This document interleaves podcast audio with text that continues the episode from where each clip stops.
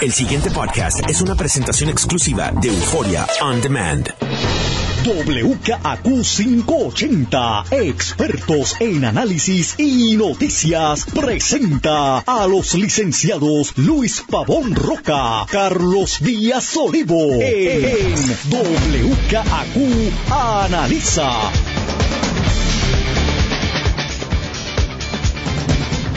Amiga, amigos, soy Luis Pavón Roca. Te doy la bienvenida a... No te asustes, muchachos, soy yo. Es que tú estás acostumbrado a verme de noche aquí, ahora me ves de día y te asusta. Eh, Yo creo que se asustan de día y de noche, Luis. es verdad, pero están más acostumbrados de noche. eh, usted está escuchando WKQ Analiza, soy Luis Pavón. Yo estoy con Carlos Eduardo Díaz y Olivo. Y estamos, Carlos, ¿dónde? En el Casino Metro. En el Metro, hogar. en el Metro Lounge Metro del Lounge. Casino Metro, en el Sheraton del Centro de Convenciones, está todo el mundo convocado, convidado y emplazado a venir aquí a darle la despedida al grupo de WKQ junto a Ismael Vega y decenas de puertorriqueños, cientos de puertorriqueños que se aprestan a montarse en lo que tú has denominado Vega Crucero. el mega crucero de WKQ y Casinómetro, que zarpa, za- zarpa hoy enfilando su proa hacia la capital de la hermana república. Desde la popa usted podrá observar el viejo San Juan. Y, y Luis, el hermano Luis Pavón Roca, le dará la bendición correspondiente. Sí, hoy, hoy no hay una botella de champán para meterle un inquietazo al, al bote ese. Por el estribor. Pero no la bote así. de suerte que el lado de babor no sufra nada y los miles de pies del Lora eh, hagan la travesía sin que la eh, Te pusiste a repasar los términos. los de términos de Ojeda, te preguntó allí. todos los términos de Ojeda los acabo de utilizar mira Carlos eh, no debe, te cumplió la profecía. no debe ser sorpresa para los que escuchan este programa lo que la juez resolvió ayer porque casi con el lujo de punto coma eh, la juez resolvió lo que llevamos diciendo ya tres o cuatro semanas eh, que iba a pasar y, y digo no hay que ser un científico de la NASA. Sencillamente la lectura de la ley y el entender cómo opera la juez que no es una juez creativa no es una juez que busque una juez que va a leer el derecho va a leer la, la, la- el estatuto y lo que dice ahí es 2 más 2 son 4 pues, pues 2 más 2 son 4 ¿Qué eh, ha sucedido aquí? Pues mire, la juez, y, y, y, y esto, descarte toda la demagogia, yo voy a empezar ahorita a decirle lo que son discursos demagógicos. Seguimos en la analogía del cuarto y los muebles. Lo que la juez ha dicho, y de nuevo lo dijimos desde el día primero, usted no podrá meter en, dónde va la silla o- o el detalle de cómo se administra una agencia, que era lo que había resuelto la juez con el caso de Samot y Energía Eléctrica. No, no, no, no me venga a nombrar aquí un funcionario. Pero mediante el presupuesto, el que controla la bolsa, pues controla qué va a pasar. No es un control directo de que la Junta pueda decir, haga esto, pero como te, de los chavos, y la juez yo creo fue mucho más flexible, porque la juez dejó espacio, y aquí viene parte de la demagogia. Ah, que le van a quitar el bono. No, no, no, no, no, no, no, no, no. Si usted identifica chavos en alguna otra partida y las pasa de punto A a punto B. Si usted, a Pesquera, que hoy estaba en esta emisora diciendo, ¡Eh, no tengo chavos! ¡Ay, ay, ay! Pues mire, si en vez de gastarse un cuarto de millón de pesos en una guaguita para eh, que el gobernador tenga un auto a todo lujo blindado, usted decide usar eso para la nómina, si eso es lo que usted entiende que es prioridad, le puede pagar a cinco policías por un año completo. Y así sucesivamente. Lo que pasa es que si usted en vez de irse a Rusia a gastar, yo creo que como 100 mil dólares, entre escoltas y pasajes y vainas y cosas, para ver un jueguito de kicking ball, decide usar ese dinero en otra cosa, usted puede. Ahí no se está metiendo la Junta. Ahora, la Junta, si se metió donde la ley la autorizaba, y es lo que valida la juez. Mire, el- el- está claro de la ley, eh, eh, hay que leerla nada más. Para eso están ellos, para bregar con la, la situación fiscal y el presupuesto del país. Ah, que eso es una colonia, lo llevamos diciendo hace años. Por lo menos meses, ¿no? De que, que esto es un ejercicio, bur- o sea, Puerto Rico está en 1899 en su relación política con los Estados Unidos.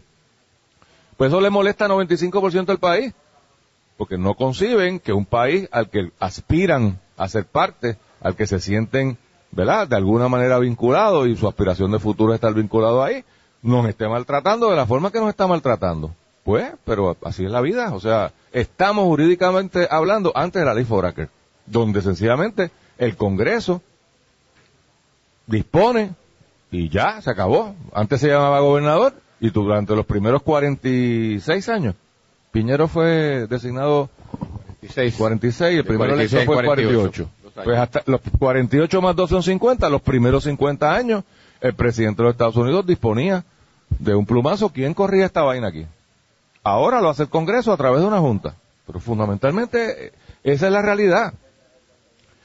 Y aquí nadie, ninguno de los dos partidos, ha tenido la valentía de cuestionar eso. Fíjese que este pleito no cuestiona, y me, da gracia porque inclusive no se dan cuenta cuando lo dicen.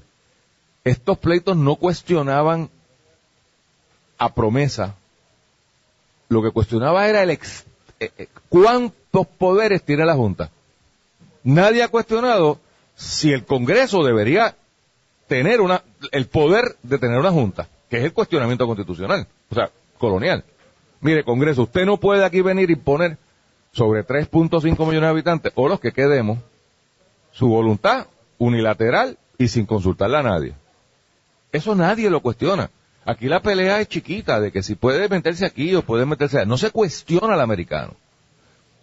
No lo ha hecho el Partido Popular, no lo ha hecho el PNP, no- y cuando digo esto, los integrantes a nombre del gobierno que lo estén haciendo, ¿no?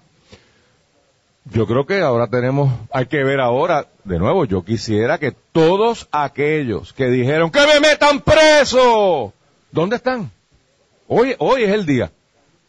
Hoy es el día de decir, yo no voy a hacerle caso a la juez, yo voy a seguir con mi plan y que me metan preso. ¿Dónde están? ¿Dónde están los bravos? Ustedes los oyen, los oían, no los he oído hoy, Carlos, y, y se la pusieron en bandeja de plata. La juez le falló a favor a la Junta.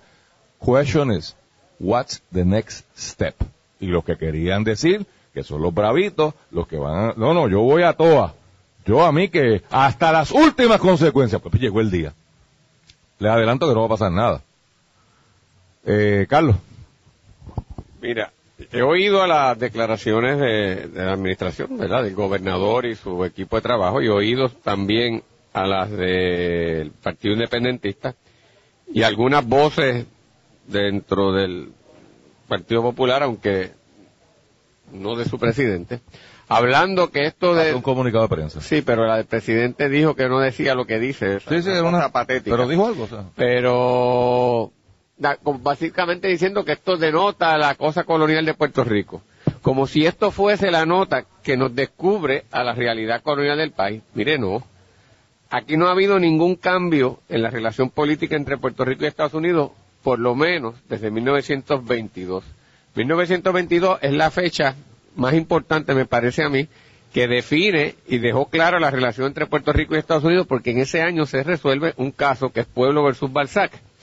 Porque anteriormente, desde 1903, el Tribunal Supremo de Estados Unidos había creado la doctrina de los casos insulares, eh, 1901, perdona, donde determinaba que Puerto Rico pertenecía, pero no formaba parte de Estados Unidos, que los territorios pertenecen a Estados Unidos, pero no forman parte. Que tiene su lógica, Luis. Yo una vez discutía contigo en el programa, si cuando Estados Unidos llega a la Luna y Neil Armstrong pone la bandera aquella siempre flotante que hay en el aire y hubiese reclamado la Luna para Estados Unidos, no lo reclamó jurídicamente, pero puso la bandera. Si esa colocación de la bandera hubiese sido reclamado ese territorio para Estados Unidos, tú no puedes pretender que, la que la Constitución Luna se incorporó a Estados Unidos y que operaba la Constitución. No, porque hay que ver qué es lo que quiere hacer el Congreso con ese territorio ocupado. Lo que ocurrió después de que invaden a Puerto Rico es que nos dieron la ciudadanía americana. Cuando nos dan la ciudadanía 17. americana en el 17, se plantea que ya no es lo mismo que el Congreso hizo un acto de incorporación. Ahí es que entonces el Tribunal Supremo de Estados Unidos dice, no, la concesión de la ciudadanía americana no lo podemos entender como acto de incorporación por sí mismo, a menos que el Congreso diga algo más. Y de ahí en adelante se dejó claro que aún con ciudadanía americana estábamos sujetos a la cláusula territorial. Cuando se crea el Estado Libre Asociado, el sector del Partido Popular plantea, a veces con demagogia y después se lo creyeron de verdad, y yo creo que muchos honestamente, que había iniciado una nueva relación que había sacado a Puerto Rico de la cláusula territorial. Pero, aún no estaban antes... solos los norteamericanos. Bueno, bueno, ellos lo en- dijeron en- clara- en el ONU. Bueno, en el la- Congreso claramente lo dijeron que Ah, no, esto sí. no, no daba ningún tipo de situación, nada. Jugaron con palabras, como tú dices, en las Naciones Unidas, pero siempre estuvo muy claro, aún antes de promesa. En los años 70 resolvieron el caso de, de Calífano y de Harry versus Rosario, eh, en donde determinaron es que, el de pues, decir que, que el Congreso podía discriminar contra Puerto Rico porque era un territorio en la asignación de fondos federales. Y bajo Hernández Colón, Hernández Colón quiso hacer un tratado de contributivo con Japón y el, y el Departamento de Estado le dijo, usted no tiene autoridad para hacer eso, solo decidimos nosotros. Y quedó, ah, le eliminaron y afectaron la 936, descalabrando la estrategia económica de Puerto Rico de manera unilateral, sin importar si había pacto o nada. O sea que ya eso estaba. Promesa lo hizo patente. En otras palabras, aquí no ha habido ningún cambio en la relación, lo único que nosotros jugamos con mentiras para ilusionarnos a nosotros mismos. Así que realmente aquí no ha habido nada nuevo bajo el sol. Lo que pasa es que nosotros nos engañamos y preferimos pensar lo que no es, a pesar de que en la cara nos están dando bofetadas todo el tiempo. Sí, lo que aquí planteaba, Son bofetadas de cariño. bueno, puede ser, hay cariños que matan, ¿verdad? Cariño que mata. Ahí, aquí lo que se planteaba era si promesa había que, eh, en, la- en el ejercicio de ese poder que sin duda tenía el Congreso sobre Puerto Rico, cuán lejos había llegado en promesa. Eh, y tú decías que más o menos había un entendimiento, parecería tanto el gobernador como la Junta, en decir que el poder de la Junta llegaba a eh, decir el marco El perímetro, de, de- digamos. de lo que tú tenías en términos del- de cuán grande era el cuarto, decirte este es el presupuesto y cómo tía Que estuvo- tocaba los muebles, según tú dices, era de Puerto Rico.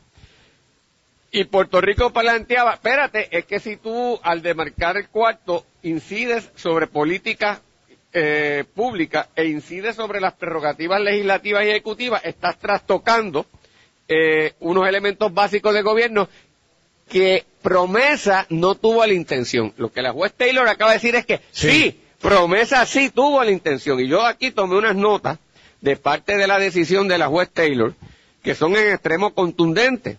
Y dice el poder que la legislación de promesa le confiere a la Junta de Supervisión Fiscal en la sección 205B1K le permite hacer determinaciones sobre policy, Sí. sobre política pública que son vinculantes para Puerto Rico, a pesar de las objeciones que pudiera tener el señor gobernador. Y lo dijo así la juez Taylor. Es que así lo dice la, así Pero, lo pues, dice la claro, ley. lo dijo para que no hubiera duda. Entonces dice, esto es consistente a la luz del mandato de promesa para proveer a Puerto Rico un mecanismo para alcanzar responsabilidad fiscal y acceso a sus mercados. Y es la discreción única, y esa es la discreción única que tiene la Junta cuando certifica el plan y cuando certifica el presupuesto. Y señala lo siguiente, porque el gobernador decía, no, lo que la Junta da es una recomendación. Y, Y nosotros, hago Asamblea caso no Legislativa, caso. tenemos la potestad. La juez Taylor le dice, no, la sección 201B, nuevamente, no distingue entre recomendaciones que son aprobadas finalmente por el gobierno y aquellas que el gobierno de Puerto Rico rechaza. Los planes y presupuestos que certifique la Junta de Supervisión Fiscal según la ley de promesa, se consideran aprobados por el gobernador, lo cual no significa que el gobernador tiene que estar de acuerdo con ellos. O sea, Sí. eh, se considera que lo aprobaste aunque no esté de acuerdo. Así, en otras palabras, que la palabra final es de la Junta. Y dice más, promesa es un arreglo terrible de compartimiento de poder. Entre eh, la Junta y el gobierno de Puerto Rico y está a riesgo, palabra. awkward es la palabra, y está sujeto a riesgo de sabotaje mutuo. O sea, esto se parece más a Washington que, aunque no lo digas, porque el argumento aquí fue que se había visto el modelo de Washington. Cuando digo Washington, quiero decir el proceso este de reestructuración fiscal que sucedió en la ciudad capital. Y había quien argumentaba, no, no, porque es que eso lo contemplaron y lo abandonaron. En, en, en la situación de Washington expresamente decía, lo que diga el alcalde, olvídese usted de eso, usted está aquí para correr esta vaina. Eso no lo dice la de aquí, pero la juez lo que está diciendo es, ese es el efecto. Señores, ese es el efecto. Y usted tiene dos alternativas hoy. O usted se revela contra el ordenamiento jurídico y lo desacata con las consecuencias que eso puede tener, o usted va a tener que buscar la manera, y estoy pensando en el 2020, vamos a ir dos discursos, vamos a ir el discurso de la boca para afuera, yo creo que de la mayor parte. Hay que enfrentarse a la Junta, hay que mandar los pal.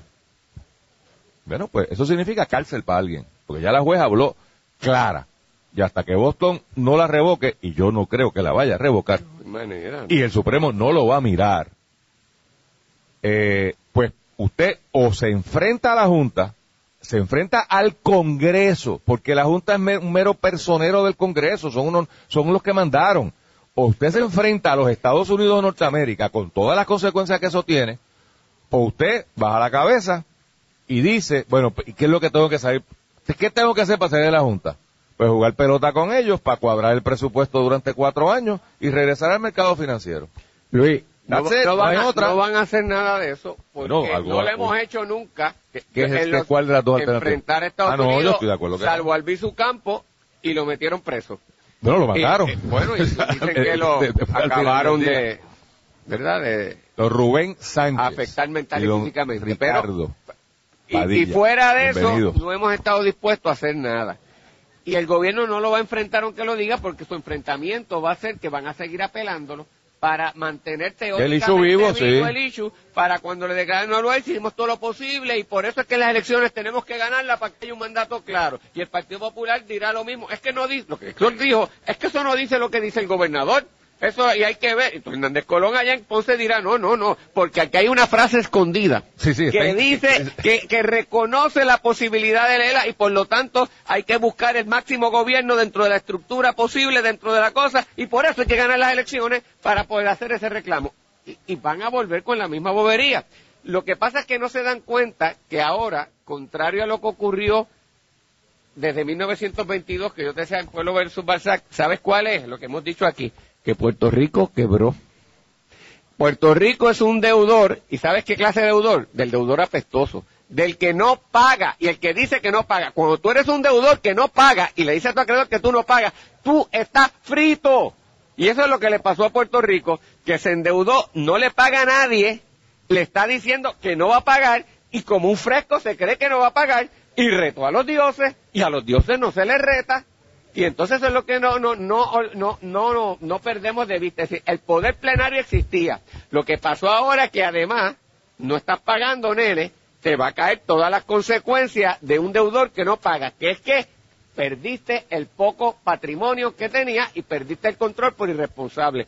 Eso es lo adicional que está ocurriendo y no lo acabamos de ver. No lo discute ni el Partido Independentista, ni el PNP, ni el Partido Popular.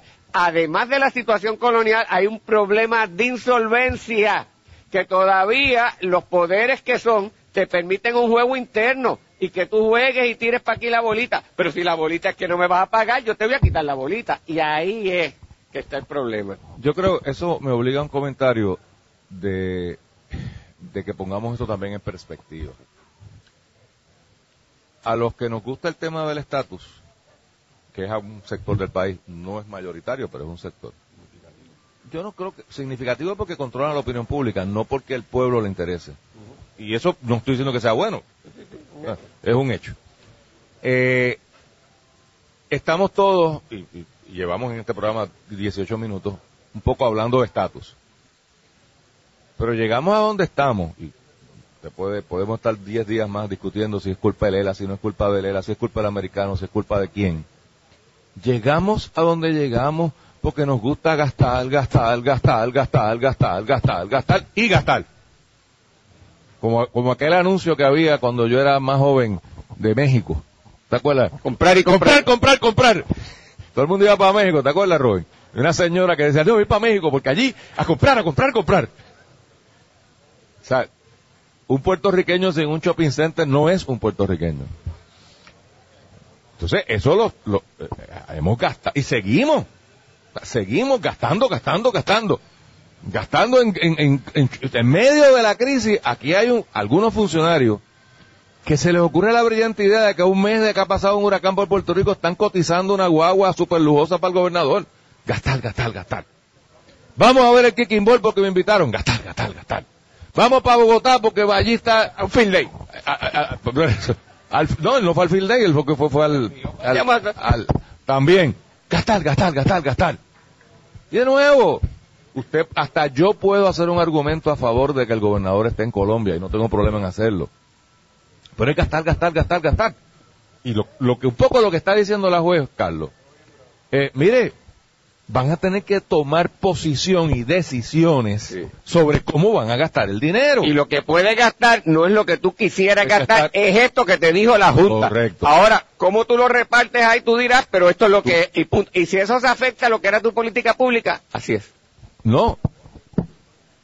No, po- pon en vigor tu política pública. Y me Pero es con este presupuesto. Eso, ah, no. y si se afecta a lo que tenía, pues se Ah, afectó. pues se afectó, porque- pues por te lo dijo, puede afectar el policy. Sea, pero cuando usted oiga, por culpa de la Junta los empleados públicos no van a coger bono de Navidad, eso es demagogia, pura demagogia. Gobernador, usted puede realo- relocalizar partidas. Ah, va a Reasignar. Reasignar, gracias. O redistribuir. Mejor me gusta. Redistribuir sus partidas y pagar su bono. Ah, que me voy a, que- a alguien- algún santo voy a desvestir. Ah, sí. Ese es el ejercicio de Tendrás que gobernar. votar un empleado. hay que votar que empleados. Hay que hay- reducir ah, un programa. Ah, pues para votar empleados no voy a pagar el bono de Navidad. Ah, pues, pues fíjate. Esas son las decisiones de política pública que nunca nadie quiere hacer. Que nunca nadie quiere hacer. Porque aquí es gastar. eh, hay un proyecto de ley por ahí, no, no me acuerdo ni, ni del tema, de, que, que vino el OGP y le dijo al, al legislador, está muy bueno el proyecto, pero vale 171 millones de pesos. Y el legislador, ¿cómo? Porque legislamos sin consecuencia a lo loco, lo, legislamos a veces de la, de la legislatura y a veces del ejecutivo, o sea, hay que ver quién parió el proyecto. Entonces es gastar, gastar, gastar, gastar. ¿Cuándo va a venir un gobierno que reconozca, y lo, hablamos en el contexto, No va a venir, se lo acaban de imponer. Porque Por es que eso. si, si esperamos porque bien no lo hacen. no lo hacen, no lo hacen. Entonces, es triste que sea un ente foráneo impuesto unilateralmente por la metrópoli, pero hermano, alguien lo tiene que hacer. O sea, esa es la triste realidad. Yo estoy en récord claro en contra en, en- en este issue. Pero, o sea, al final del día, dos más dos van a tener que dar a cuatro. No podemos seguir cogiendo prestado porque el mercado no nos da. No podemos seguir vendiendo cosas porque pues, pues ya creo que lo vendimos todo. ¿Y cómo hemos cuadrado en los últimos 20 años? El gastar, gastar, gastar, gastar. Coge prestado y vende cosas. Y no pague. Y, y en los últimos dos años no hemos pagado un chavo. Y con actitud Guapito. de que, sí, guapito, de que no voy a pagar. Entonces, de hecho, este gobernador ganó las elecciones diciendo que él le iba a pagar a todo el mundo, que era un problema de incompetencia del incumbente de entonces. Es que él no sabe administrar. Póngame a mí, me acuerdo. Yo tengo la confianza en Nueva York. Yo estoy hablando con la Junta. Yo le voy a pagar a todo el mundo. Y llegó y parece que vio la luz de que no era tan fácil. La cosa, y llevamos dos años sin pagar. Si usted, si usted piensa que las cosas están malas, mire, y esto se va a poner peor para el gobierno. Para el país no, vamos, y siempre vamos a distinguir entre gobierno y país. Yo creo que hay un país allá afuera vibrante, yo creo que hay un país haciendo Gobierno, cosas. yo estoy de acuerdo. El go- ya lo que está pasando ¿Que no es que el gobierno, que Oh, sí, ah. que poco a poco la gente Lo se está desvinculando del gobierno porque sabe que no puede ni esperar ni confiar en eso y me la tengo que empezar a arreglar por mí mismo o por mí misma y es lo que hacía falta y Correcto. poco a poco se está cobrando conciencia de eso y la gente se la está Arreglando. arreglando. Y, Y yo- viendo que son capaces de hacer las cosas y el gobierno, ah, que es difícil, me tengo que acostumbrar, Que es un pero a la larga va a ser mejor. Pues yo creo, los grupos privados, los gremios privados, llegó el momento de echar para adelante al país. Y usted olvídese el gobierno. El gobierno está quebrado, está quebrado de mente, está quebrado de espíritu y está quebrado de, de economía. No pelee con eso. ¿Qué vamos a hacer para echar el país para adelante? A pesar del gobierno y a pesar de sus obstáculos. Si estos cabezones entendieran, pues tal vez en estos dos años ya se hubiesen liberado un montón de procedimientos de permisología para que la empresa privada pusiera a echar para adelante. Tú, tú sabes que los puertorriqueños cuando van a Estados Unidos, van a otro país, se sorprenden que allí la gente diariamente entre el público no le hace mucho caso a la dinámica de la política y que hasta en las elecciones Va un va- qui- van y votan algunos porque votan Va- pero va el 15% a votar. pero, y- pero aún los que votan van trabajan votan nadie está hablando de eso ¿por qué? porque el gobierno es relativamente impertinente a sus vidas porque sus vidas se las tienen que ir a buscar y desarrollar por su cuenta eso que no era aquí en nosotros el resultado es que vamos a llegar a eso. Quedará la, la, la cosa, llegará, nosotros nos vamos a tener que seguir trabajando, buscando, haciendo nuestro negocio, esforzándonos, y el gobierno ya nadie hablará casi, mm, casi cada vez menos de eso. A Georgina Navarro, pues, pues, no hablaremos, este, Menganito de tal, pues ya pues, pasará, pero ahora que forma parte de nuestra vida y que las noticias giran en torno a lo que el chisme político del día, es más, hasta los programas de entretenimiento y de farándula ahora son de políticos, perderán toda su pertinencia porque resulta impertinente a nuestra vida ya. Y eso no necesariamente es malo. Buenísimo. Eso es un cambio de paradigma. Eh, claro, este proceso de transición, como todo proceso de transición, es doloroso. El pasado podcast fue una presentación exclusiva de Euphoria On Demand. Para escuchar otros episodios de este y otros podcasts, visítanos en euphoriaondemand.com.